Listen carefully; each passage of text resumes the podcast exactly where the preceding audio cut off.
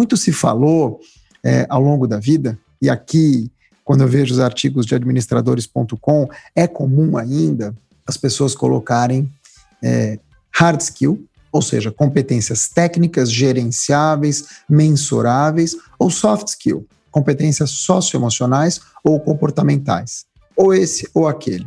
Quando, na verdade, e aqui eu vou pegar um termo emprestado do Seth Godin, que é um best-seller mundial do marketing, o certo para esses anos 2020 atende pelo nome de real skills. Real skills, ou seja, competências verdadeiras competências híbridas que funcionam. Porque não adianta você ser muito bom tecnicamente e ser um ser humano intragável. E não adianta você ser um ser humano incrível, mas que não entrega aquilo que você precisa entregar. Ou seja, quando a gente fala em real skill ou uma competência verdadeira, você tem maneiras de nomear isso. Eu vou te dar aquelas que eu acredito que sejam real skills. Você vai ouvir agora Café com ADM, o podcast do administradores.com. Apresentando Leandro Vieira. Leandro Vieira.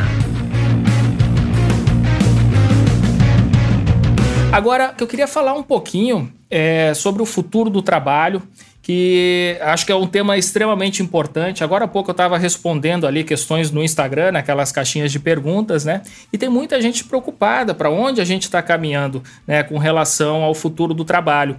E quando a gente falava, até pouco tempo atrás, com relação a esse futuro do trabalho, a gente meio que pensava numa estética meio cyberpunk, né? Aquela coisa, os robôs tomando conta e tudo mais. Mas, assim, muito daquilo que a gente imaginava de avanço, né, já está acontecendo agora. E, ao mesmo tempo, a gente está vivendo um período da humanidade que é extremamente, vamos dizer assim, singular, né? Que a gente nem imaginava que isso poderia ocorrer. Não a gente aqui, mas o Bill Gates já falava isso há algum tempo, né? É, mas assim que dentre outros efeitos isso acabou levando a um aumento de desemprego, né? Então vem toda essa questão da preocupação com o futuro, né? O que, que a pessoa tem que fazer para se tornar empregável ou para ter uma renda, né? É, como é que você acha que esses fenômenos acabam influenciando, né? Tanto essa questão do avanço que a gente tem de tecnologia, enfim, com essa questão também dos problemas reais que a gente está enfrentando agora, né? Pela primeira vez, Leandro, a gente está vendo algumas tendências se concretizarem. Pela primeira vez, a gente está vendo uma digitalização brutalizada. Pela primeira vez, a gente está entendendo os conceitos de Office. Se lá atrás, estou falando lá atrás, dois anos, tá? Se lá atrás a gente via, por exemplo, o coworking, um espaço flexível de trabalho, avançar pelas cidades e depois se transformar em home office, então eu vejo quatro grandes pilares quando a gente fala em transformação do mundo do trabalho. E o primeiro deles começa por aí, o espaço de trabalho. Aonde que eu vou trabalhar? Onde eu vou me instalar? Vai ter teto? Não vai ter teto? Esse nomadismo digital, que é muito bonito de ver quando acontece na Tailândia, entre jovens, ele vai acontecer em todas as gerações. O nomadismo urbano está acontecendo e vai acontecer ainda mais. A gente não precisa trabalhar de casa mais depois. A gente pode trabalhar de um café, a gente pode trabalhar da praia.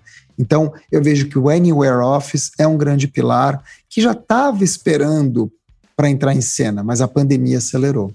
A pandemia também acelerou o movimento intergeracional. Ou seja, a gente vai trabalhar mais ainda entre gerações e vai ter que aprender a cooperar se a gente quiser ir para frente. Pela primeira vez, a gente tem cinco gerações trabalhando juntas. A gente tem baby boomers, que tem na faixa dos 70 anos. Geração X, que é a minha, eu tenho 47.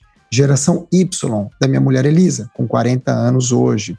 Geração Millennial, ou seja, ela é do final do milênio passado meados dos anos 90, já já faz 40 anos, mas tem 30 e pouco.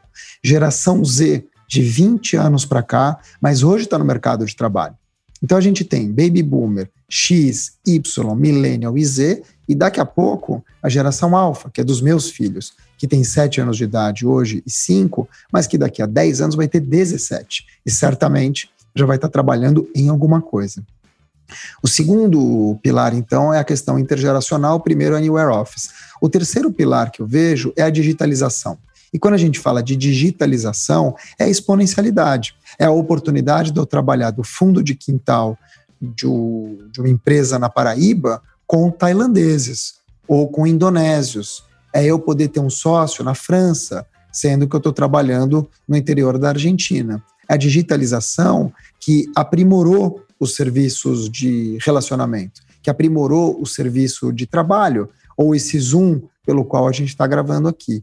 E a digitalização, ela traz consigo muitas ferramentas interessantes. A inteligência artificial, a realidade virtual, tudo isso impacta não só a maneira como a gente se relaciona, mas acima de tudo a maneira como a gente trabalha, como a gente se comporta e como a gente consome. E o quarto pilar, e não menos importante, é o pilar das competências. Ou seja, muito se falou é, ao longo da vida, e aqui quando eu vejo os artigos de administradores.com, é comum ainda as pessoas colocarem é, hard skill, ou seja, competências técnicas, gerenciáveis, mensuráveis, ou soft skill, competências socioemocionais ou comportamentais, ou esse ou aquele. Quando, na verdade, e aqui eu vou pegar um termo emprestado do Seth Godin, que é um best-seller mundial do marketing, o certo esses anos 2020 atende pelo nome de real skills. Real skills, ou seja, competências verdadeiras. Vamos lá, então, autoconhecimento, eu vejo que é uma. Auto-performance, não alta performance.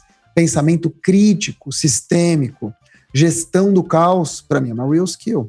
Honestidade intelectual, a busca da verdade, mesmo que não seja a minha versão, a do outro é melhor porque é verdadeira, vamos nessa. Inteligência emocional, uma mentalidade abundante, uma sabedoria produtiva, uma influência mais empática, uma antifragilidade e uma supercomunicação. Quatro pilares. Curtiu o que ouviu? Então, por favor, nos dê cinco estrelas aqui no Spotify. A sua avaliação vai nos ajudar a levar o nosso conteúdo para cada vez mais ouvintes. Então, aguardo a sua colaboração, beleza? Até a próxima conversa.